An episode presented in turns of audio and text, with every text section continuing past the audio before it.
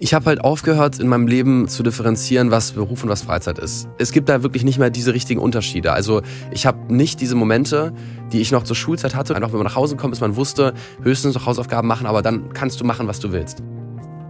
Hallo, herzlich willkommen zu Stahl aber herzlich, dem Psychotherapie-Podcast mit mir, Stefanie Stahl, Diplompsychologin und Psychotherapeutin.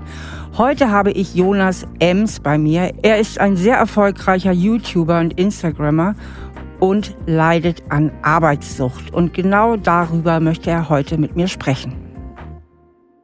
Hallo Jonas, schön, dass du da bist. Hallo. Und ja, ich bin schon ganz gespannt, was du gerne mit mir besprechen würdest. Welches Thema?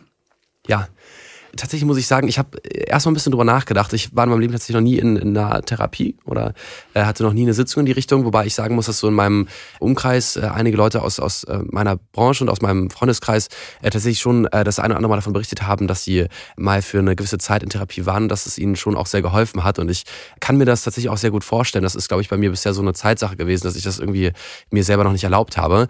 Aber was ich total spannend fand, an äh, mathematisch mitzubringen, ist das Thema im Grunde die Einstellung im Kopf zum Thema Arbeit, weil das bei mir in den letzten Jahren schon ein, ein sehr intensives und großes Ausmaß angenommen hat. Mhm. Und äh, ich schon auch sagen würde, dass es, glaube ich, mittlerweile bei mir eben Ausmaße erreicht hat, die so ein bisschen, bisschen drüber sind. An, ich sage jetzt mal, Verlagerung von Freizeit und Arbeit und auch, was das quasi in meinem Kopf mit mir macht. Okay dann äh, lass uns einfach mal ein bisschen teilnehmen an deinem Arbeitsalltag. Vielleicht magst du so ein bisschen schildern, was du damit meinst, wenn du sagst, das ist irgendwie drüber, was ich da veranstalte. Hm, also ich, bei mir ist es so, um da ganz kurz meinen, meinen äh, Werdegang ganz kurz gefasst äh, darstellen zu dürfen. Ich habe mit, mit 13 angefangen, äh, YouTube-Videos hochzuladen. Das war da so, damals auch mein, mein Hobby. Und das ist dann so über die Jahre parallel zu meiner Schule im Grunde zu meinem größten Hobby geworden. Und nach meiner Schulzeit, ich habe dann mit 18 mein Abitur gemacht, habe ich das quasi dann so in der Selbstständigkeit zu meinem Beruf gemacht, weil sich das auf der einen Seite war das finanziell in Ordnung, auf der anderen Seite träumen ja auch ganz viele davon, dass man quasi das Hobby zum Beruf macht. Das konnte ich dann machen und dann sind quasi so parallel wie, wie so ganz viele quasi Abzweigungen da noch ganz viele Sachen on top gekommen. Neben jetzt irgendwie den, den YouTube-Videos, die ich hochgeladen habe, das waren dann Sachen im Bereich Schauspiel, Moderation. Ich habe vor zwei Jahren auch eine Firma gegründet, die mittlerweile einige Mitarbeiter hat. Äh, wir haben super viele Projekte parallel und es ist bei mir und deswegen, wenn ich mein Leben selber beschreibe, dann würde ich auch mal sagen, mein Leben ist wie ein Projekt und besteht aus ganz vielen einzelnen Projekten. Es ist wirklich so eine, es ist bei mir fast eine, ich würde sagen, eine Sucht geworden, dass ich bei mir also es, ich habe super Schwierigkeiten, mal abzuschalten und mal zu sagen, jetzt ist irgendwas abgeschlossen, weil der Wunsch viel zu groß ist, wieder direkt das nächste zu machen. Und das hat sicherlich auch damit zu tun, dass vieles eben auf Social Media stattfindet und Social Media ist eben auch was, was nie schläft. Also du kannst im Grunde nie genug, äh, um das kurz plakativ zu sagen, nie genug Bilder posten oder Stories posten, äh, irgendwelche Videos hochladen, sondern je mehr du quasi den Algorithmus befütterst, umso mehr äh, kriegst du quasi auch an, an Belohnung wieder zurück, weil du dann mehr Abonnenten vielleicht bekommst oder mehr Likes bekommst oder so. Und das ist mittlerweile, glaube ich, bei mir dann hat das schon unnatürliche Maße angenommen, weil ich da eben dann mittlerweile wirklich Schwierigkeiten habe, auch einfach am Abend dann zu sagen, okay, jetzt ist heute genug getan und jetzt habe ich auch mal Zeit für mich oder so, weil die Möglichkeit, wieder neuen Content zu produzieren oder mich hinzusetzen und an einem Drehbuch zu schreiben oder so, das ist auch der Druck irgendwie so ein bisschen, habe ich das Gefühl, ist so groß, dass ich mir sage, ich darf jetzt noch nicht abschalten. Dann geht es eben los, dass man mehr schlaflose Nächte hat, dass man mehr und mehr arbeiten möchte und dann komme ich eben an so Reflexionspunkte und ich habe einen guten Freund, mit dem reflektiere ich sehr gerne über diese Dinge, dass wir uns sagen, okay, aber irgendwann ist man halt tot und es hat einem auch nicht so viel gebracht, sich dann irgendwie äh, seine 70, 80 Jahre irgendwie da äh, tot gearbeitet zu haben. Für was denn am Ende so? Mhm. Heißt das, du bist dir deiner Motive gar nicht so richtig bewusst oder weißt du, was dich daran so anmacht? An den Rückmeldungen auch von den Social Media. Also was, was suchst du da eigentlich? Also um was geht es dir? Das ist, das ist, ja, das ist die große, große Frage. Ich glaube, auf der einen Seite ähm, ist da sicherlich, äh, und äh, das habe ich versucht bei mir selber schon zu analysieren, ist sicherlich auch das, äh, was, was im Kopf einfach das einfache Belohnungssystem, was da arbeitet. Wenn ich was poste und ich kriege dann positives Feedback und äh, Likes, dann belohnt mich mein Körper sicherlich durch meine entsprechende Hormonausschüttung, was auch immer dafür, dann ist das sicherlich so auf dem, auf dem niedrigsten Level das, was dazu führt, dass ich das viel machen will. Auf der anderen Seite, ich. Moment, man darf ich da mal gerade ja, einhaken? Ja. Ich weiß, was ich übrigens ganz witzig finde. du redest so schnell, so viel du arbeitest. Also, ja, ich, ich wurde also, schon vorgewarnt, dass sagst, ich nicht so schnell reden darf. Wenn du sagst, du bist getrieben oder so kommt mir das vor, dann merke ich das auf deinem Sprechtempo an. Ne? Ja, ich muss, ich versuche also, es zu Also du hast echt, äh, mir ist das wurscht. Ich glaube, äh, die Zuhörer kommen auch äh, mit. Es ist nur so, ich finde das ganz herrlich so. Also das drückt sich eigentlich auch in deiner wahnsinnig schnellen Sprache aus, dieser Druck, ne? also diese Power auch, die dahinter steckt.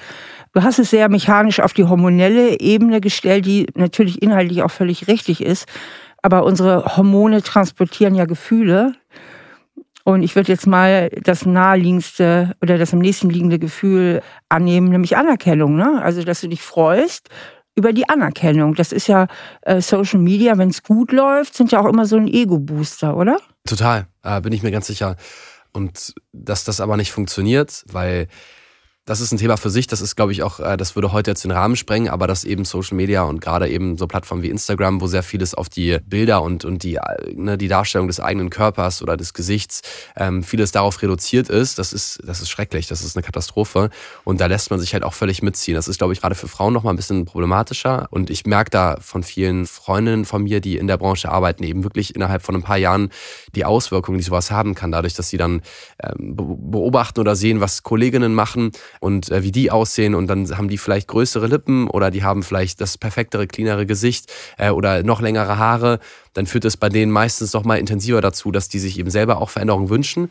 Äh, das ist, glaube ich, bei Jungs nicht ganz so ausgeprägt. Also Aber wie ist es denn bei dir? Ich meine, du sagst ja auch, dass du schon irgendwie da ganz schön angefixt oder genau. geradezu süchtig bist. Der, aber das kommt, ist eher, bei mir ist es eher was aus so einer, aus so einer Business-Sicht. Es geht nicht so sehr darum, wie die Leute jetzt über meinen Körper oder mein Aussehen urteilen, weil das ist bei Jungs nicht so ausgeprägt, sondern ich habe das Gefühl, da geht es mehr um den Erfolg generell mhm. ähm, und damit wie gar nicht nur jetzt auf Like-Zahlen reduziert, sondern aber es spielt schon eine Rolle. Also ich, man kriegt ja von diesen Plattformen dauerhaftes Feedback darüber, wie gut kam jetzt das und das an. Und das klingt, glaube ich, für Außenstehende, die da nicht arbeiten, immer so doof, weil ist halt mal so, dass man jetzt mal nur 50.000 anstatt 80.000 Likes hat und so. Wenn man das aber dann, man kriegt ja wirklich dauerhaft Diagramme dargestellt und kriegt dann jedes Mal das Feedback, hey, diese Woche lief schlechter als letzte Woche, vielleicht postest du noch mal ein bisschen mehr. Das sagen die fast wortwörtlich so auf diesen Plattformen. Und das setzt einen natürlich schon jedes Mal, jedes Mal unter Druck. Also davon sagen, du bist ganz schön fremdbestimmt. Mm, ja, sicherlich. Ja, und das ist, das ist aber zu wissen, dass man fremdbestimmt ist, das macht einen ja auch nicht sehr glücklich. Das ist auch nicht schön. Deswegen, bei mir kommt dann hinzu, dass ich mir selber schon auch einrede oder sage, dass ich auch an, an Sachen arbeite. Ähm, ich habe zum Beispiel schon Bücher geschrieben, schreibe eben auch viel oder arbeite viel an Formaten und Serien, die wir machen. Das ist für mich dann so ein bisschen ein künstlerisch-kreativer Ausgleich zu den, ich sag mal, eher stupideren Bildern oder, oder Kurzclips oder Videos, die man so zur Unterhaltung hochlädt, ist das was, wo man natürlich irgendwo dran arbeiten möchte.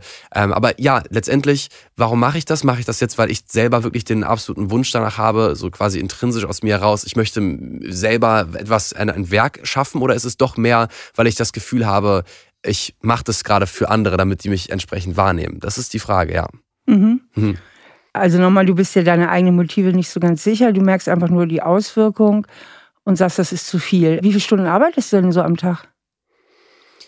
Es ist vieles mittlerweile, bei dem ich sage, es gibt so Mischzustände. Zum Beispiel ist es so, dass, dass ich ab und zu mit einem, mit einem guten Freund zusammen gehen wir zum Beispiel regelmäßig ins Kino, weil wir wissen müssen, was gerade für Filme laufen. Im Anschluss analysieren wir die auch viel. Das ist für mich was, wo ich jetzt sagen würde, das ist trotzdem Freizeit. Trotzdem weiß ich nicht genau, so ich kann es nie genau datieren. Also richtig Freizeit, dass ich sage, das ist jetzt was, was wirklich unabhängig von Arbeit ist, ist dann wirklich, wenn ich äh, schaffe, irgendwie mich, mich äh, abends oder nachts mit Freunden zu treffen und wir machen wirklich etwas, wo ich niemals beruflich von profitieren würde oder was damit nichts zu tun hat.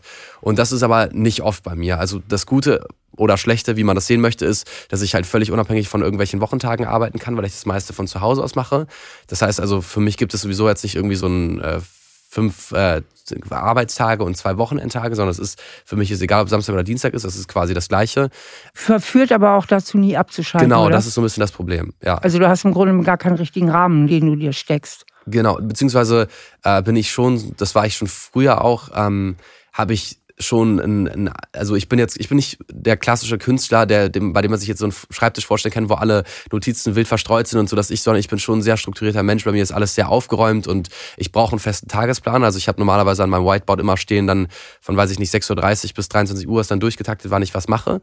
Aber das führt dazu, dass ich, wenn ich zum Beispiel an diesem Whiteboard sehe, wenn da zum Beispiel steht, wenn da ab 18 Uhr dann keine Aufgaben mehr stehen, was eigentlich ja gut wäre, zu sagen, okay, jetzt kann ich dann ja auch irgendwas so äh, denke ich mir dann, naja, aber eigentlich kann ich den restliche Zeit ja auch noch nutzen und kann auch noch das machen oder könnte noch hieran schreiben oder dann schneide ich schon mal die Sachen für den nächsten Tag.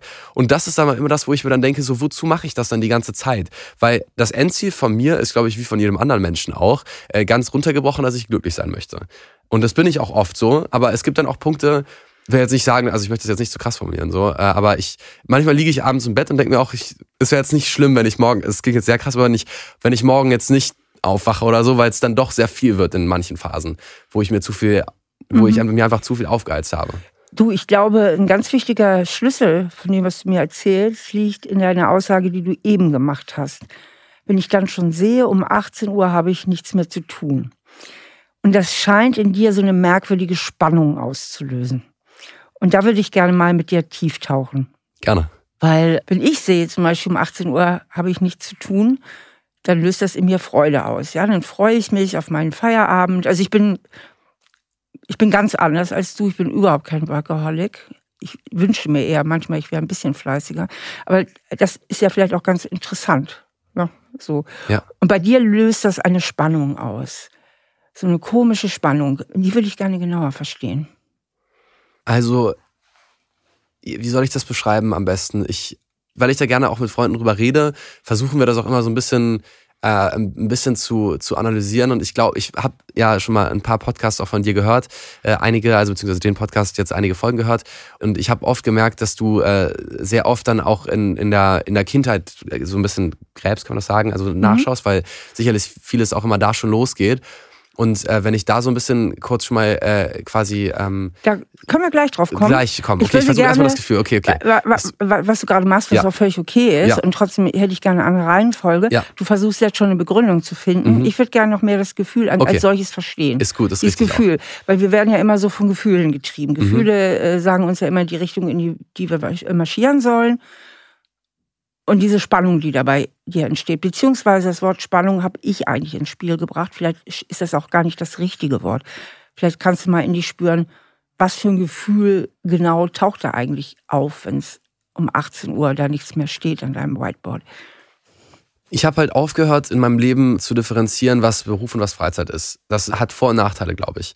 Also, und wirklich in mir existiert das, äh, das es gibt da wirklich nicht mehr diese richtigen Unterschiede. Also ich habe nicht diese Momente, die ich noch zur Schulzeit hatte und ich kann mich gut daran erinnern, was es für ein Gefühl war, wenn Sommerferien waren oder wenn Wochenende war oder normaler Schulschluss. Einfach, wenn man nach Hause kommt, bis man wusste, höchstens noch Hausaufgaben machen, aber dann kannst du machen, was du willst. Das ist bei mir eben verloren gegangen über die letzten Jahre. Ich bin jetzt 24. Das ist jetzt über die letzten sechs, sieben Jahre ist das verloren gegangen. Und ich kenne das Gefühl nicht mehr. Ich kenne zwar das Gefühl, wie es ist, Projekte nach einer Deadline abzugeben, aber ich weiß auch, dass eine in dem Sinne geschlossene Tür, also, also quasi jetzt gerade negativ konnotiert, einfach mal eine, eine Tür, die sich da schließt, äh, auch bedeutet, dass sich wieder neue To-Do-Türen öffnen. Stopp. Ich gehe jetzt nochmal dazwischen. Habe ich schon wieder. Alles gut. Du, okay. du kannst hier gar nichts falsch machen. Okay. Darum geht es nicht. es geht mir nur darum, weil du redest dich dann jetzt auch schnell, also du bist unheimlich schnell im Kopf. Und ich glaube, also der Eindruck entsteht gerade bei mir, ich hatte dich ja eigentlich nach deinem Gefühl gefragt. Und spulen wir doch mal gerade noch mal dahin zurück. Vielleicht nehmen wir jetzt ein bisschen Tempo raus und du versuchst mal in dich zu spüren das gelingt auch am besten, wenn man entweder die Augen schließt oder den Blick senkt. Und schickst mal, also wenn es okay für dich ist, Gerne. und schickst mal deine Aufmerksamkeit, also deine innere Wahrnehmung so in Brust, Bauchraum. Das ist ja immer so der Sitz der Gefühle normalerweise. Und jetzt visualisierst du nochmal dieses weiße Board, wo ab 18 Uhr nichts mehr steht. Und versuchst mal zu spüren, wie sich das da drin anfühlt. Also ich kann mir das extrem gut vorstellen. Ich kann mir nur nicht vorstellen, also ah, ich soll das Gefühl beschreiben. Genau.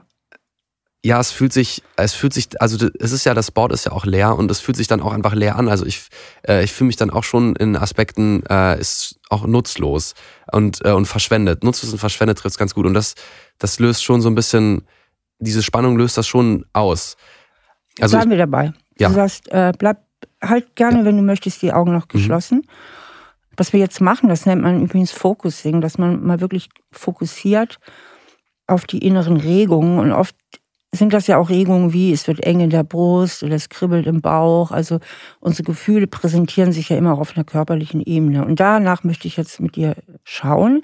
Kannst du überhaupt was da drin fühlen? Also ich verschwende meine Zeit. Du, du versuchst mal mit diesem Satz so innerlich in Resonanz zu gehen, indem du ihn dir innerlich sagst und mal spürst im Brust-Bauch-Raum, wie fühlt sich der Satz körperlich an? Hm. Also gibt es eine körperliche Reaktion auf diesen Satz? Also Zeitverschwendung finde ich schrecklich, fühlt sich schrecklich an. Und wie spürt dein Körper, dass es schrecklich ist? Also es ist so, als würde einem leicht schlecht werden oder so. Mhm. Ähm, so, es ist so, als würde man so sehen, dass man zukriegen muss. Aber man, so wie diese Träume, in denen man sich nicht bewegen kann, obwohl man so Zeitdruck hat, die ich übrigens öfter habe. Aber so, wenn dass man so auf einer Stelle steht und man versucht noch einen Zug zu kriegen, aber man kann sich nicht bewegen. Okay. Dieses Gefühl, ich, kann, ich weiß nicht, das hat keinen Namen irgendwie, aber es ist auf jeden Fall ein ungutes Gefühl. Ist ein ungutes Gefühl und du sagtest, mir wird ein bisschen schlecht. Spürst du das dann so im Hals oder, oder zieht es irgendwo oder drückt es? Ich würde es eher so auf, den, auf die Bauchgegend verorten. Ja. Und was spürst du da genau? Ist da so ein Druck, Ziehen, Kribbeln? Es ist vielleicht eher ein Ziehen in den Körper rein. Es zieht so in den Körper rein. Ja. Und das Wort, was dem am nächsten kommt, ist, mir wird schlecht oder spür mal hin, ob es vielleicht noch was anderes gibt, was es noch anders beschreibt. Das ist eine ganz offene Frage. Kann sein, dass es genau das ist, kann, aber spür noch mal hin. Ach, super schwierig, weil ich mich wenig, sowas beschäftigt mich wenig. Das heißt, du fühlst dich oft wenig? Also ich habe jetzt noch nie so Meditationssachen oder sowas gemacht. Oder jetzt über meine, über so Körpergefühle groß reflektiert. Deswegen. Du brauchst hier gar keinen Druck zu machen. Es geht nicht um gut oder schlecht. Das ist auch ein ungewöhnlicher Zugang. Aber normalerweise, du kennst es ja wahrscheinlich, dass man Gefühle fühlt körperlich. Ne? Wenn man sich freut, dass mhm. es irgendwie kribbelt, verliebt, hat man Herzklopfen. Das kennst du ja, diese Ebene, ne? oder? Ja, ja, ja. ja. Und mehr ist es jetzt eigentlich nicht. Nur ja. danach schauen wir. Ganz easy, ganz entspannt. Es geht nochmal um dieses Gefühl, ich verschwende meine Zeit. Ja, auch Nervosität. Nervosität. Ja. Okay. Ich stelle dir jetzt mal eine Frage. Und diese Frage stellst du gleich innerlich diesem Gefühl. Und dann schaust du mal, ob aus dem Gefühl heraus, nicht aus deinem Kopf, eine Antwort kommt. So wie wenn du einem Freund eine Frage stellen würdest und wartet, dass er antwortet. Die Antwort kann ein Bild sein, eine Erinnerung, kann ein Satz oder ein Wort sein, was auch immer, ja? Mhm. Sei einfach offen. Mhm. Die Frage lautet, was an dem Ganzen, ich verschwende meine Zeit, macht es da so ziehend und nervös? Kommt da was? Das ist super schwierig. Was ist da gerade? Ich habe einfach, ich habe einfach Schwierigkeiten, meinen Körper zu befragen. Ich weiß gar nicht, wie ich das genau mache, wie ich das überhaupt aus meinem Kopf da rauskomme. Okay. Entschuldigung. Kein Problem, alles gut. Halt mir doch einfach mal fest. Vielleicht ist das ja auch, was einen Schritt weiter führt, ich habe Schwierigkeiten, aus meinem Kopf rauszukommen und in meinen Körper zu gehen. Richtig? Ja, vielleicht schon, ja. Würdest du sagen, dass dieses ganze Beschäftigtsein dich auch oft ganz schön davon ablenkt oder wegbringt, wie du dich eigentlich fühlst? Ja, ich kenne das Gefühl auf jeden Fall gut, dass es so Gefühle einfach eher aufzuschieben oder zu, zu ignorieren, weil mir das auf jeden Fall am meisten hilft, Sachen zu verarbeiten. Ich meine, ich habe jetzt keine total dramatischen Schicksalsschläge in der Familie gehabt oder so, wo ich mir vorstellen kann, dass Leute das dann erst recht tun, aber trotzdem kenne ich das von mir so ganz gut, dass ich die, ich bin jetzt auf jeden Fall niemand, der jetzt äh, bei Dingen super emotional ist, oftmals, ganz selten okay. vielleicht. Okay, und ich glaube, da liegt auch der Schlüssel. Ja, also irgendwie fällt es dir nicht so leicht, dich mit deinen Gefühlen zu verbinden. Und du sagtest eben auch, ich verdränge meine Gefühle ganz gerne oder schieb sie beiseite, habe ich das richtig verstanden. Mhm. Und das würde dir bei der Verarbeitung helfen. Also, oder ist es besser gesagt, das hilft dir bei der Verdrängung? Ja, bei der Verdrängung. Also bei Verdrängung, ne? Verarbeiten wir ja eigentlich, sie ja, wahrscheinlich hervorzuholen, schon. sie zu fühlen. Mhm.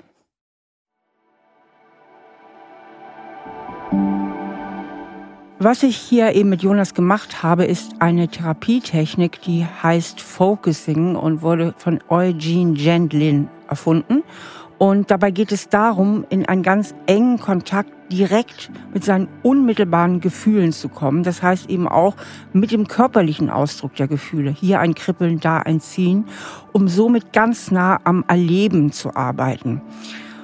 Und eine typische Frage ist, wenn so ein Gefühl auftaucht, wie zum Beispiel Kribbeln oder Klopfen oder was auch immer, dass man sich innerlich dann die Frage stellt, was in meinem Leben macht es da so kribbelnd, so klopfend, so ängstlich? Und dann wartet, welche Antwort kommt direkt aus dem Gefühl heraus, weil wir mit dieser Methode auch gut und besser unser Unbewusstes erreichen können, weil viele Antworten kommen dann direkt aus dem Unbewussten aufgeploppt. Bei Jonas hat es auch funktioniert, jetzt nicht super funktioniert, aber es ist ja auch für ihn ganz neu gewesen. Es ist ja ein besonderes Setting in dem Studio und es war trotzdem auch diagnostisch interessant, weil wir ja über diese Übung festgestellt haben, dass das Thema Fühlen versus im Kopf sein sowieso ein wichtiges Thema für Jonas ist alles, was du erzählst, ist ja eine ziemliche Getriebenheit und eine Nervosität, die sich einstellt, wenn du nicht am Arbeiten bist. Also irgendwas treibt dich wahnsinnig an. Ja. Und irgendwas ist auch da, wie das alles miteinander zusammenhängt, müssen wir schauen, äh, was dich auch antreibt oder irgendwie dich wenig fühlen lässt oder dass du wenig fühlen willst. Ja. Meinst du, das ist einfach mal eine Frage, könnte es sein, wenn du so in dich spürst, versuch mal in diesem Gespräch, so gut es dir gelingt, mhm. kein Stress, kein Druck, sondern so gut du kannst, einfach nur in diesem Gespräch es mal anders zu machen, versuchen möglichst viel zu fühlen, was wir hier reden. Also mhm. nicht so sehr über den Kopf zu gehen, sondern so gut es dir auch gelingt, während wir sprechen, im Kontakt mit deinen Gefühlen zu sein. Würdest du sagen, dass die Arbeit dir dabei hilft, irgendwie dich von dir selbst abzulenken? Oder dich von deinen Gefühlen abzulenken? Auf jeden Fall. Das würde ich sagen, hilft definitiv. Man ist ja dann einfach gerade kopfmäßig woanders oder kann sich im Zweifel dann auch durch irgendwelche Sachen, die man fertigstellt, eben wieder selbst belohnen oder äh, das Gefühl Aufbauen. auf jeden Fall ja, schaffen, dass man was, was getan hat. Das ist dann ein gutes Gefühl. Genau. Welches Gefühl lauert da eigentlich in dir? Hast du eine Ahnung? Mit welchem Gefühl in dir möchtest du nicht so viel zu tun haben? Was ist der Geist in der Flasche, sozusagen, den du mit der Arbeit in der Flasche hältst? Das ist eine so schwierige Frage. Wenn ich die beantworten könnte, dann wüsste ich ja mein Problem schon wahrscheinlich.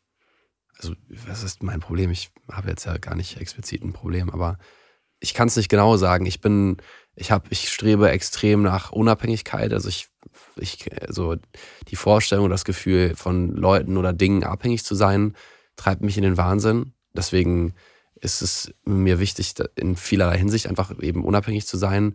Ich sag jetzt mal so, äh, emotionale Bindung im Beziehungssinne ist jetzt bisher auch bei mir jetzt äh, nicht unbedingt gut ausgegangen. Also, im Familiensinne schon, da kriege ich auch, also da habe ich totalen Rückhalt und was meine Freunde angeht auch. Also da ist alles super. Und ich habe, wie gesagt, jetzt auch nie irgendwelche wahnsinnig lebenseinschneidenden Dinge erlebt, die jetzt bei mir irgendwelche Traumata hätten auslösen können.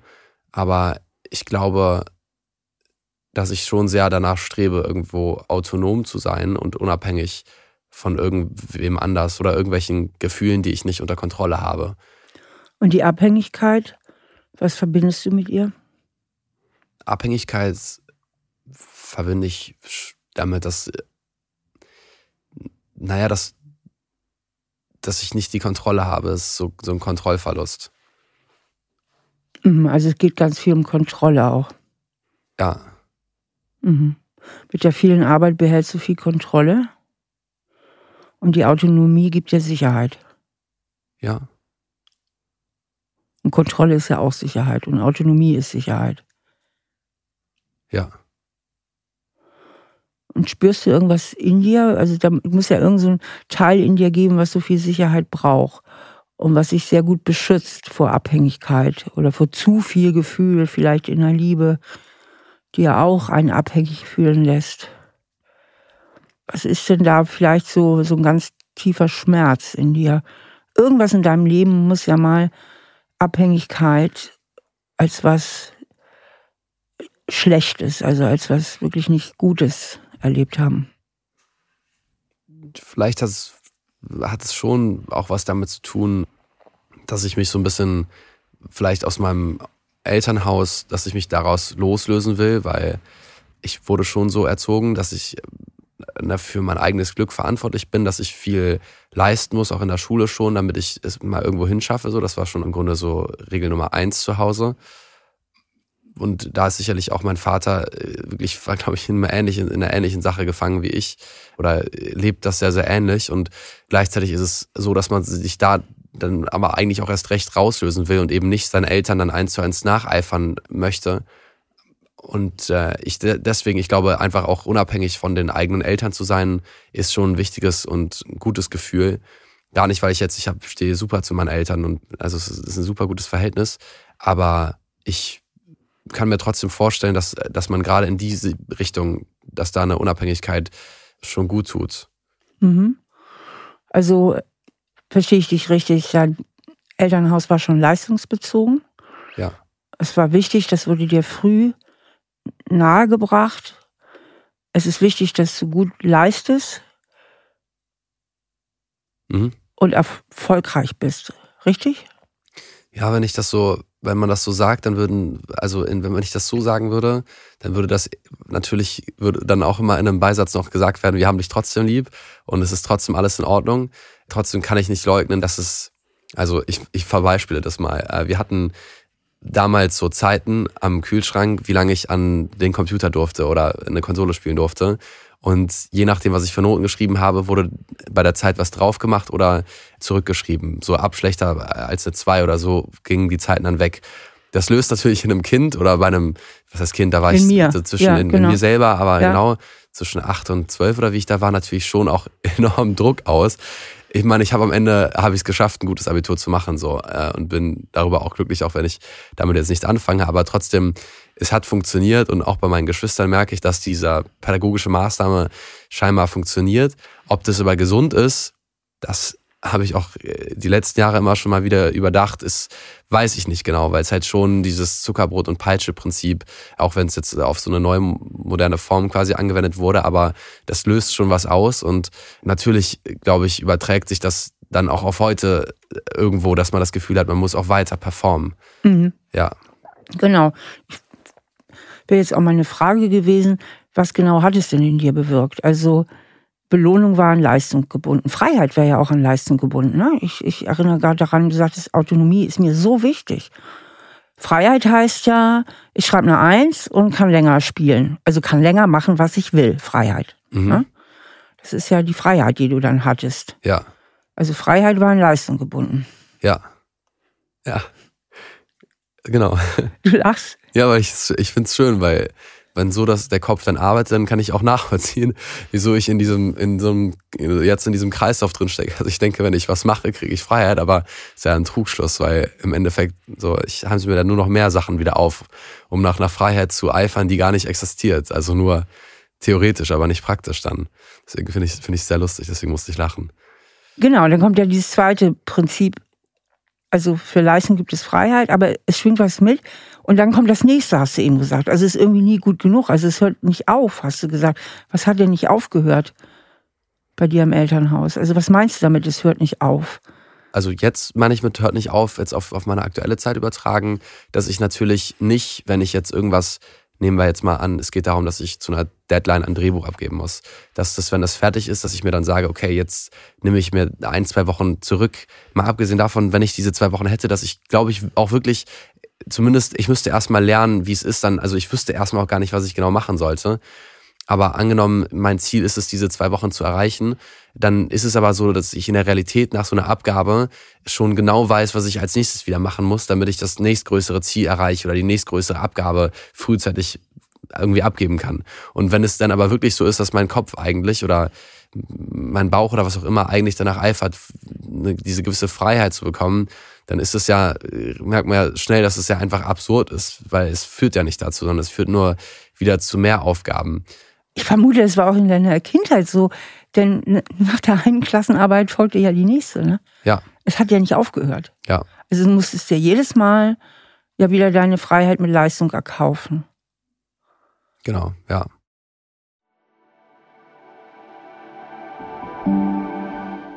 Jonas hat ein sehr hohes Leistungsmotiv entwickelt und das kommt eben durch eine Konditionierung, eine Prägung in seiner Kindheit, weil Leistung und Freiheit und vermutlich auch Leistung und Anerkennung immer sehr stark miteinander verknüpft waren in seinem Elternhaus. Wichtig ist dabei auch zu verstehen, dass diese Kindheitsprägung ja nicht aus der Intention der Eltern heraus entspringen, sondern diese Dinge passieren. Also im Grunde genommen unterstelle ich mal den Eltern von Jonas, dass sie es unheimlich gut meinten. Also aus ihrer Geschichte heraus war es ganz, ganz wichtig, dass man in diesem Leben besteht, dass man nicht untergeht, dass man, ja, sein Geld verdienen und sein Leben machen kann. Das war die Intention. Aber dadurch, dass sie es immer so eng an die Belohnung gekoppelt haben und vielleicht auch ein bisschen an die elterliche Laune und Stimmung, hat sich das bei Jonas so tief eingeprägt, dass er eben jetzt diese Verknüpfung hat, wenn ich frei sein will oder wenn ich genügen will, dann muss ich eben auch leisten. Du sagtest, mein Vater ist auch so drauf. Also mein Vater ist genau, ist auch selbstständig und hat eine Firma und ist, äh, hat immer sehr, sehr viel gearbeitet, also war immer sehr früh weg und ist spät nach Hause gekommen die meiste Zeit, wo ich jetzt auch niemals irgendwie Vorwürfe machen würde, aber ich glaube, dass... Warum denn eigentlich nicht? Könntest du doch auch mal machen. Kurz mal sagen, Papa, wo warst du eigentlich? Also ich weiß, dass das für ihn oder so, wie er uns das auf jeden Fall sagt, ist es was, und ich sehe das anders als er, und das habe ich ihm auch schon mal gesagt, aber für ihn war es immer sehr wichtig, er hat gesagt, er möchte viel arbeiten oder viel nicht primär jetzt, jetzt nicht nur ums Geld verdienen, aber eben auch was verdienen, damit es äh, uns später gut geht, damit er uns was vererben kann. Ich habe immer gesagt, dass ich einfach für mich selber irgendwo auch sorgen möchte und ich nicht auch nicht, das ist auch wieder Abhängigkeit, nicht abhängig sein möchte davon, dass ich jetzt was vererbt kriege, sondern er das auch mal für sich nutzen soll oder er, also er, er ist da noch extremer, was es angeht, dass man sich nicht, also gerade auch mal Sachen in Anführungsstrichen irgendwie gönnen, egal ob es jetzt um, um Luxusgüter geht oder eben mal einen Urlaub oder so. Das ist, ich glaube, das ist jetzt auch schon besser geworden in den letzten zehn Jahren als davor, aber in der Zeit, als ich noch Kind war und da gewohnt habe, da war das schon sehr extrem und das, das kriegt man natürlich schon auch als, als, als Kind dann irgendwo mit, und versteht das. Sicher, du hast ja eine massive Prägung durch deinen Vater. Ne? Zumal, was ich ja so raushöre, du auch an deinem Vater sehr hängst. Ähm, höre ich so raus? Oder irgendwie ist er schon irgendwie ein Vorbild oder irgendwie was Tolles? Ich, ja, es ist super schwierig zu sagen. Ich, es ist nicht so, bei uns, also ich war schon eher ein mutterbezogenes Kind, alleine deswegen, weil, äh, also meine Mutter war zwar auch berufstätig, aber trotzdem weniger als jetzt mein Vater, deswegen habe ich schon mehr mit der gemacht. Und wenn ich mich jetzt, also wenn ich jetzt sagen müsste, auf wen ich mehr fokussiert war, dann war es schon die, sicherlich schon die Mutter, aber ich merke, dass auch immer wieder in, wenn ich mit Freunden darüber spreche, dass ich in vieler, und das, ich finde es aber faszinierend, dass ich in, in vielerlei Hinsicht schon oft nach meinem Vater komme und auch in, in der Art, wie ich, ich glaube auch so, wie ich mir auch so mein Familienkonstrukt vorstellen würde, es ist sehr, und das, aber ich finde, es ist sehr in diese Richtung orientiert, was mich aber fasziniert, weil ich mich insgeheim schon auch öfter dann so das nicht nachvollziehen konnte. So. Und deswegen ist es eigentlich komisch, dass es jetzt bei mir in, in eine ähnliche oder in, in dieselbe Richtung läuft. Weil ich mir natürlich damals zum Beispiel gedacht habe, wenn ich mal Kinder habe, dann möchte ich die aber nicht nach diesem Prinzip erziehen oder möchte ich das nicht so machen. Und jetzt denke ich mir aber so insgeheim, ich glaube, wenn ich Kinder hätte, würde es wahrscheinlich aufs selbe wieder hinauslaufen. Ein nie zu durchbrechender Teufelskreis. Weiß ich nicht, aber es ist, also es war auf jeden Fall jetzt nicht so, dass ich jetzt sagen würde, dass jetzt die Vaterfigur bei mir jetzt, äh, das war jetzt auf jeden Fall jetzt nicht irgendwie der, wie das glaube ich bei anderen, also ich kenne das von Freunden von mir, die sind dann so sehr vaterbezogen, die am Wochenende immer was mit dem Vater gemacht haben und die sehr zu ihm hochblicken in dem Sinne. Das war aber jetzt bei mir nie gegeben, so, das, das nicht. Mhm. Und trotzdem hat er ja tiefe Spuren in dir hinterlassen. Das merke ich auch gerade. ja. aber, aber du lebst ja eigentlich die Werte, die dir dein Vater vermittelt hast, die lebst du ja nach, ne? Ja. Um was ist es deinem Vater eigentlich gegangen? Welcher, ich sag's mal so, von welcher Angst war dein Vater getrieben? Also welche Ängste hast du vielleicht auch von ihm aufgesogen, unbewusst? Wenn er sich so wenig gegönnt hat, immer nur rotiert hat, da ist ja irgendwie naheliegend, dass da auch eine Angst dahinter steckte. Tja, ich wünschte, dass ich die so mal verstehen würde. Ich denke mir eigentlich, dass ja im Kern eigentlich jeder für sich selber irgendwie eigentlich glücklich sein möchte. Und deswegen würde ich vermuten, dass es ihn schon irgendwo glücklich macht, zumindest der Gedanke. Ob das dann praktisch auch funktioniert, weiß ich nicht. Aber zumindest der Gedanke oder das Gefühl, äh, selber ähm, und er sagt auch oft, dass ihm die Arbeit Spaß macht. Also er macht jetzt nicht irgendwie was, was ihm überhaupt keinen Spaß macht, aber das ist sicherlich löst es auch was in einem aus, dass man weiß, man arbeitet gerade irgendwo für die Familie auch mit oder man weiß, äh, es ist man man kann dadurch dann irgendwelche Rücklagen oder was auch immer der Familie auch was bieten oder irgendwas. Also dein Vater hatte ein ganz ganz starkes Verantwortungsgefühl, die Familie finanziell abzusichern. Das kann ich mir gut vorstellen. Ich meine, ich bin nicht mein Vater und, und der sitzt jetzt nicht hier, mhm. sonst würde man ihn das fragen. Aber äh, ich kann mir das gut vorstellen, weil ich auch weiß, dass es in seinem Elternhaus damals auch anders war. So. Und ich wollte gerade sagen, denn dahinter lauert ja wahrscheinlich die Angst, so eine unbewusste Angst, dass es nicht reicht. Oder dass man irgendwie sozial absteigt. Oder äh, so eine Angst ist irgendwie, ne, Mhm. Sonst hätte das ja entspannter angehen können. Oder hätte ja auch sagen können, mir ist es wichtiger, dass ich viel Zeit mit meinen Söhnen verbringe. Oder mit meinen Kindern verbringe. Ja. Ne? Das wäre ja nun ein anderer Wert gewesen. Aber es war ja irgendeine so Angst, vielleicht es auch nicht zu schaffen. Irgendeine Versagensangst. Ja, das kann sehr gut sein. Müsste dann in der nächsten Folge mal hier sitzen und das genauer ausführen. Ja, aber ich kann mir gut vorstellen, dass das so passieren kann, ja.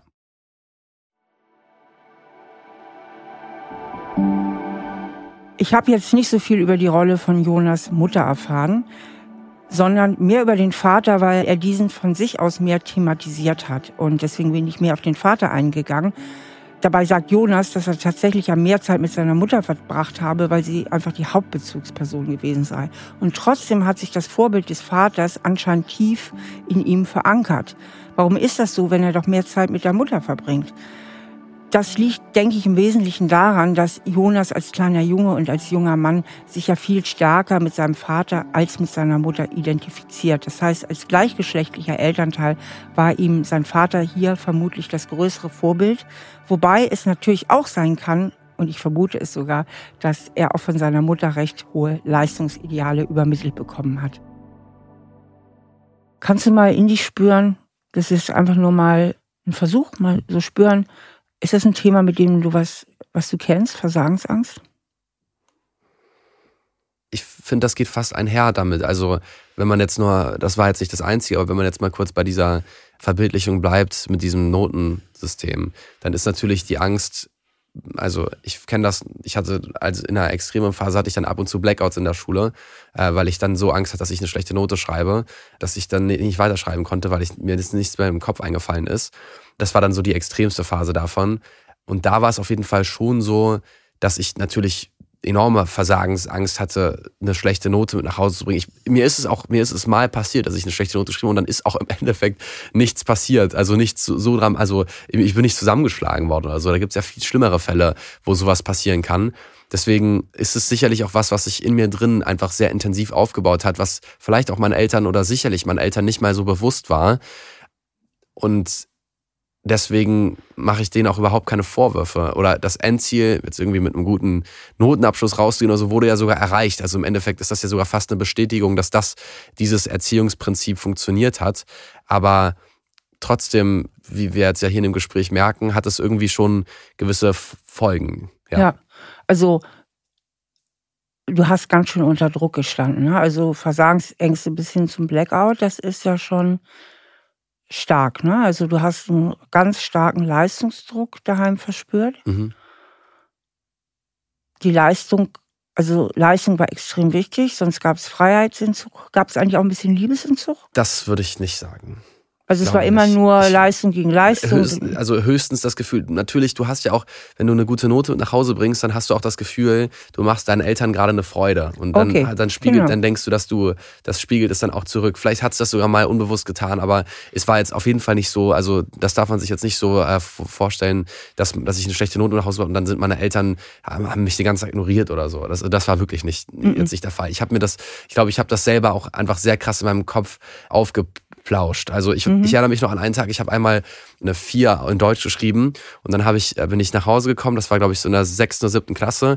Dann habe ich, äh, weil ich eine sehr enge Bindung zu meinem Hund hatte, habe ich äh, damals dann so Sachen von mir gepackt, in den Rucksack gemacht mit meinem Hund, habe so einen Abschiedsbrief geschrieben und bin losgelaufen. Ich bin am Abend wieder nach Hause gekommen, aber ich habe dann nur diese Note hingeschrieben, diese Arbeit hingelegt und halt dann geschrieben, so dass sinngemäß habe ich sowas geschrieben, wie dass meine Eltern das nicht verdient haben. Mit so ist jetzt, wenn ich darüber zurückdenke, ist es total absurd, weil es war nur eine 4 oder so, aber das war halt damals schon eine sehr, sehr, sehr schlechte Note. Und äh, dann bin ich halt so ein paar Stunden weg und dann habe ich es natürlich auch nicht ausgehalten, bin da wieder nach Hause gekommen. Aber trotzdem, wenn ich mir nur so daran zurückdenke, dass mich das überhaupt dahin getrieben hat, dass ich so einen Brief schreibe und abhauen will, ist es schon krass irgendwie. Genau, und weißt du, was ich glaube? Ich glaube, du verharmlost es ein bisschen, wie es daheim war. Also ähm, ich merke, du hängst, also dass du an deinen Eltern hängst, ist auch völlig okay. Und ich merke auch, dass du sie ganz, ganz viel in Schutz nimmst in diesem Gespräch. Ne? Immer wieder sagst, und die meinten das nicht so und, und, und. Aber ich glaube, es, der Druck daheim, nach die Geschichten, die du erzählst, wegen der Vier wegzulaufen und so anzudeuten, die Eltern haben das nicht verdient. Ne? Das zeigt ja, wie verantwortlich du dich auch gefühlt hast ein guter Junge zu sein und leistungsfähig zu sein, weil das ja eben dieses hohe Ideal auch war und dir auch so vorgelebt wurde, dass der Druck und die Angst, die Versagensangst, die da drunter lag, vermutlich auch bei deinem Vater drunter lag, und vielleicht auch immer im letzten die Angst, einfach nicht zu genügen, doch größer waren, als du dir vielleicht eingestehst. Ja, das ist gut möglich, ja. Ich weiß auf jeden Fall, dass meine Eltern das nicht böse meinten. Ja. Aber es ist halt das, was dabei rausgekommen ist, ne? Ich meine. Auch ohne schlechte Absicht, aber es ist das, was halt jetzt einfach so passiert ist. Darum geht es ja, weißt du, ich merke, dass du wie viele Menschen, das ist auch, also das ist einfach so, eine unheimliche Loyalität zu deinen Eltern hast und die schwer tust, sie kritisch zu sehen. Mir geht es einfach nur darum, erst wenn du es nüchtern sehen kannst, kannst du auch eine Distanz ziehen, eine Grenze ziehen. Das will ich in meinem Leben. Das sind meine Wertvorstellungen, das ist mein Leben und das gehört zu meinen Eltern. Ja, das Problem ist so ein bisschen daran und das ist, glaube ich, auch der Grund, warum sich viele Leute, die jetzt nicht boah, ich muss aufhören, wie ich das formuliere, die nicht offensichtlich echte Probleme haben. Ich sage das mal so jetzt einfach, wir können das gleich noch korrigieren, aber die nicht offensichtlich echte Probleme haben oder die nicht jetzt irgendwie an, an Depressionen oder echten, richt, richtigen Kopfkrankheiten leiden, dass die sich dann schwer tun, in Therapie zu gehen, was ja Quatsch ist, weil es gibt ja super viele Probleme, die man gut auch behandeln kann. Und das ist so, wenn man jetzt nüchtern mich betrachten würde, dann habe ich mit 24 Jahren einfach schon sehr viel erreicht und kann so die meisten, die ich so treffe in meinem Alter oder so, die bewundern mich schon dafür, dass ich jetzt in dem Alter so und so viel verdiene, alleine in einer Wohnung, in großen Wohnungen wohne, ein Auto habe, unabhängig bin ich gar nicht jetzt äh, nur diese Materialgeschichten, sondern auch von meinem Freundeskreis sehr geschätzt werde, ein stabiles Umfeld habe. Das ist eigentlich alles super. Also es gibt eigentlich fast nichts, worüber man sich, wenn man einfach nur von außen, würde man mich äh, einfach nur mit einer Kamera begleiten, ohne dass ich was sagen dürfte oder meine Gefühle äußern dürfte, würde man sagen, A, dem Jungen geht's ja super gut, also der ist ja unfassbar privilegiert und in einer, in einer unglaublich guten Situation.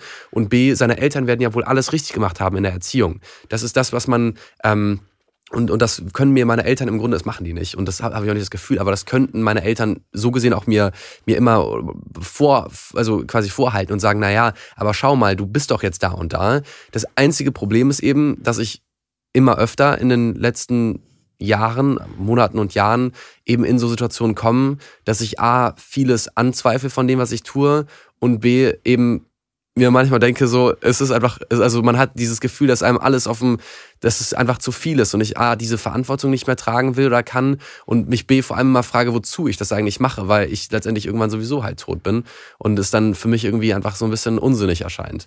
Aber wie gesagt, das merkt man nur, wenn, man, wenn ich das sage oder wenn man in mich, in mich reinhört. Aber das ist natürlich nichts, was man von außen beobachten kann. Und deswegen, es gibt natürlich auch größere Probleme oder andere Probleme.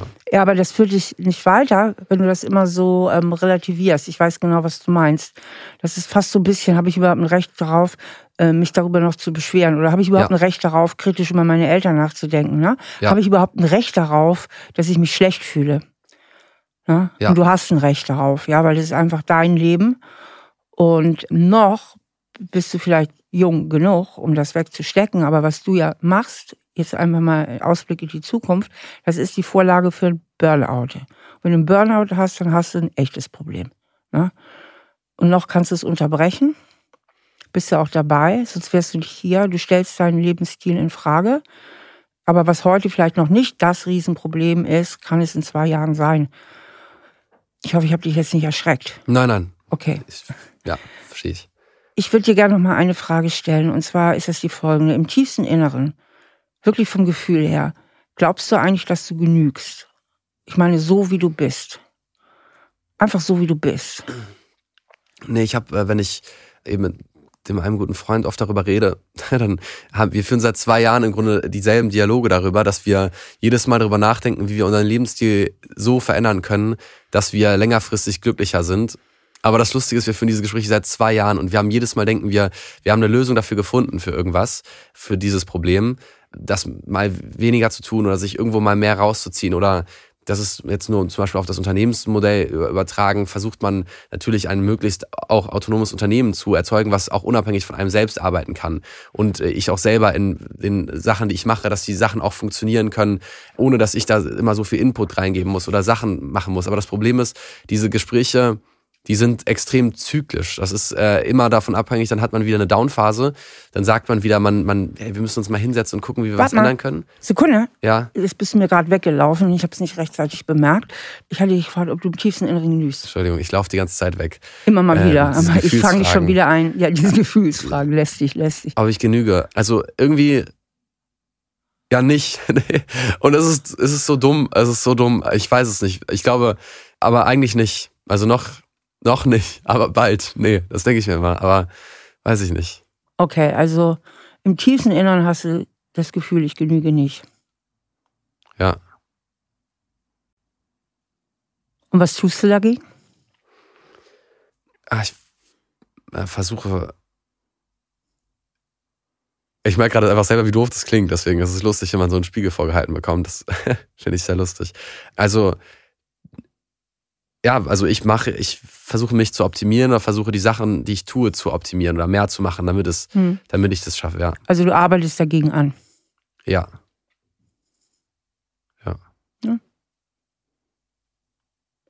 Fällt bei dir gerade ein Groschen? Ja, also ich weiß, ich merke, dass es halt, dass es halt einfach zu nichts führen kann eigentlich. Ja, dass du dich eigentlich selbst bekämpfst, ne? Hm. Ja, ist spannend, ja. Das stimmt. Also im Grunde genommen, aus meiner psychologischen Sicht läuft alles auf diesen einen Satz im Grunde genommen hinaus, ich genüge nicht. Das ist das Epizentrum deines Selbstwertgefühls, weil ja zu Hause dein Wert zu stark an die Leistung gekoppelt war. Sowohl von den Botschaften, auch von deinen Eltern, dir bestimmt keinen schlechten Selbstwert vermitteln wollten, aber es ist das, was einfach passiert ist, als auch durch das Vorbild was dir zumindest dein Vater gegeben hat. Auf deine Mutter sind wir jetzt hier nicht näher eingegangen. Wir können ihm auch nicht alles abholen in dem Gespräch. Aber im tiefsten Inneren hast du das Gefühl, so wie ich wirklich bin, also unter der Bedingung, nur ich bin, genüge ich irgendwie nicht. Und wenn ich genügen will, dann muss ich abliefern. Und je mehr ich abliefere, desto wertvoller werde ich. Ne? Mhm. Mehr Klicks, mehr Wert, mehr Projekte, mehr Wert, Firma mehr Geld, mehr Wert ne? und so weiter und so fort. Mhm. Ja, das ergibt auf jeden Fall absolut Sinn. Hm. Das, ja, es ist, ich finde es spannend, wie du das so zusammenbringen konntest. Also, das ist schon super cool. Auch wenn ich nicht sehe, wie ich das ändern könnte, ehrlich gesagt, weil das, weil ich das, ich sehe das so als Veranlagung von mir und ich weiß nicht, es ist so, ich wüsste nicht, wie ich das abschalten sollte, aber es ist sicherlich ein längerer Prozess, aber es ist spannend, das zumindest so schon mal zu wissen. Ja. Aber finde ich auch super spannend, da mal mit meinen Eltern irgendwann drüber zu reden.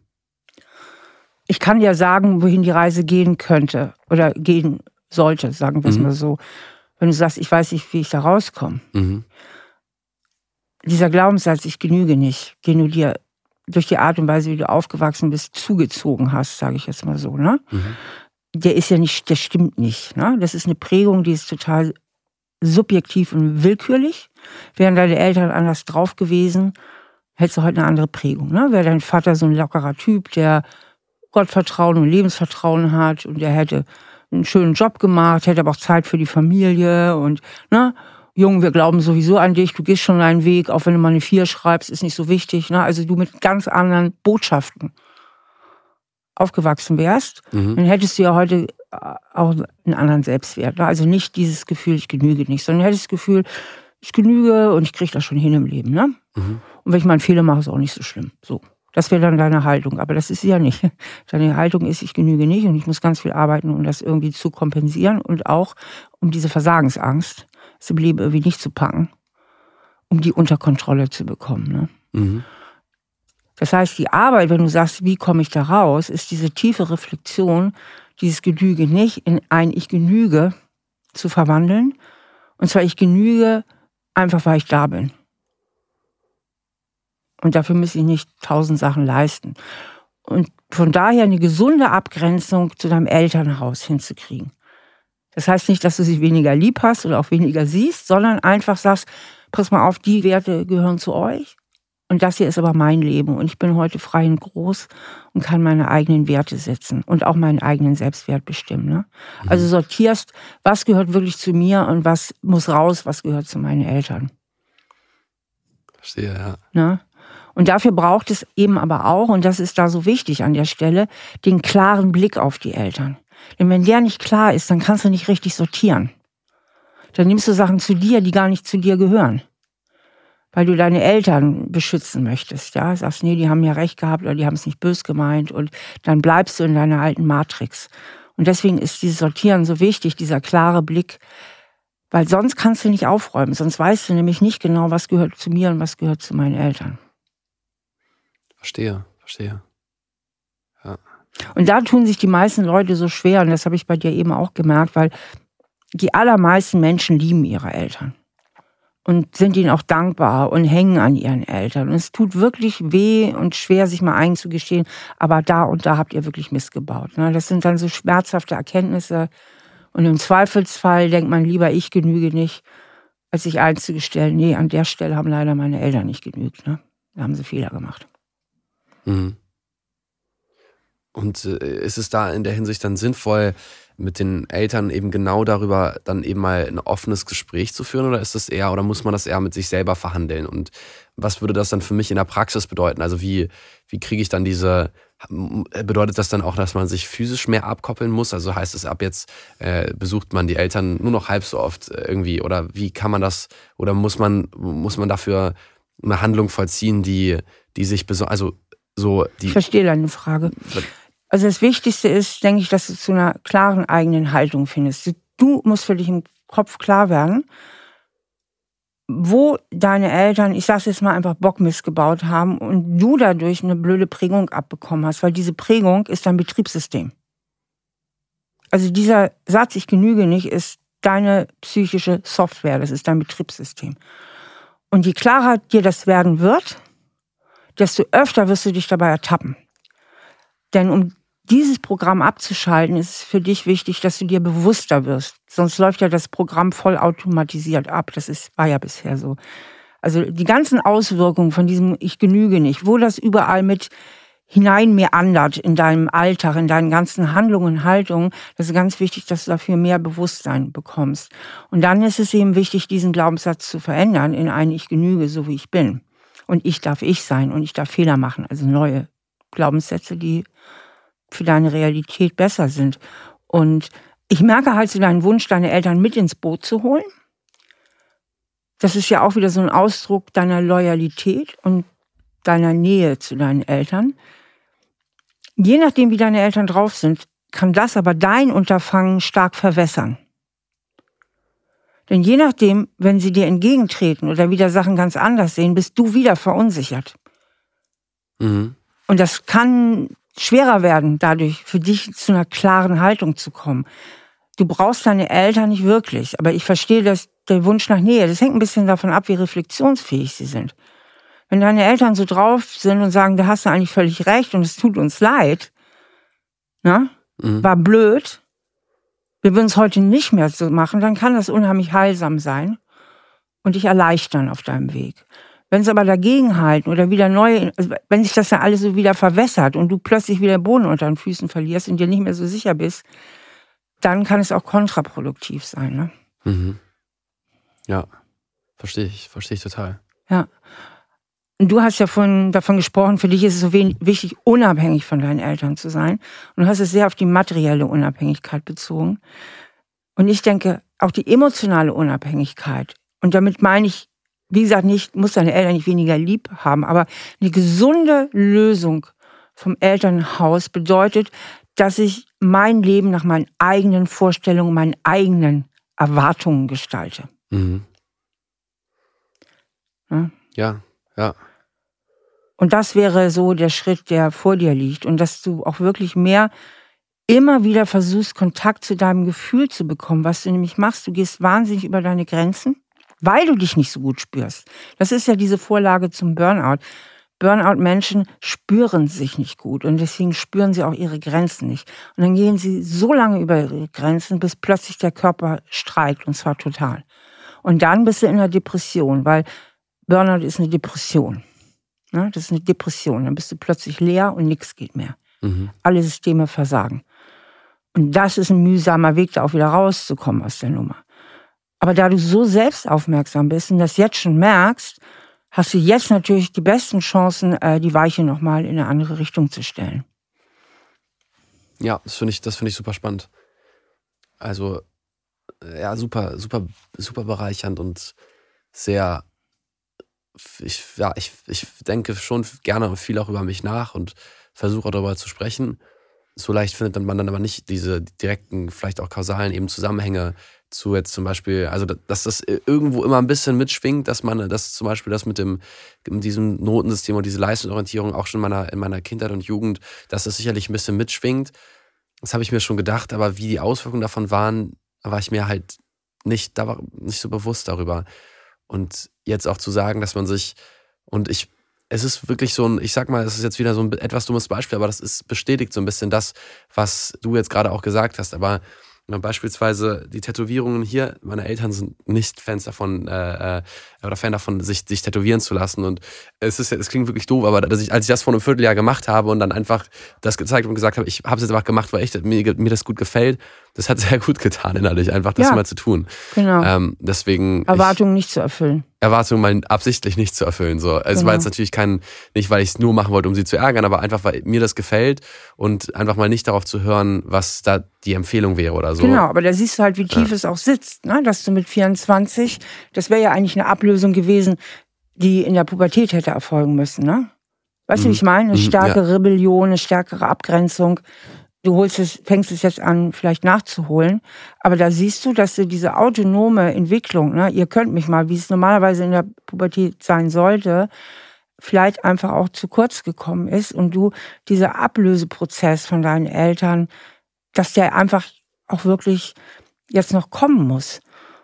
Und dieses Ich genüge nicht hat natürlich Auswirkungen auch auf deine nicht vorhandenen Liebesbeziehungen, weil Liebesbeziehung würde ja bedeuten, du kannst nicht alles durch Arbeit kontrollieren. Ja. Da müsstest du vertrauen. Mhm. Und dann müsstest du auch darauf vertrauen, dass die Frau dich gut findet. Einfach dich, so wie du bist. Ja. ja? Das ist eine Katastrophe. Katastrophe, ja. genau, genau. genau. Das heißt, dieses Genüge nicht hat auch eine unheimliche Reichweite auf deine äh, Liebesbeziehung, ja. Weil die kannst du nicht so kontrollieren. Arbeit kannst du kontrollieren. Damit hast du eine scheinbare Kontrolle über deinen Selbstwert. Aber in der Liebesbeziehung funktioniert das nicht. Und deswegen ist es dasselbe Thema auch da. Ja, dann kann ich mir gut vorstellen.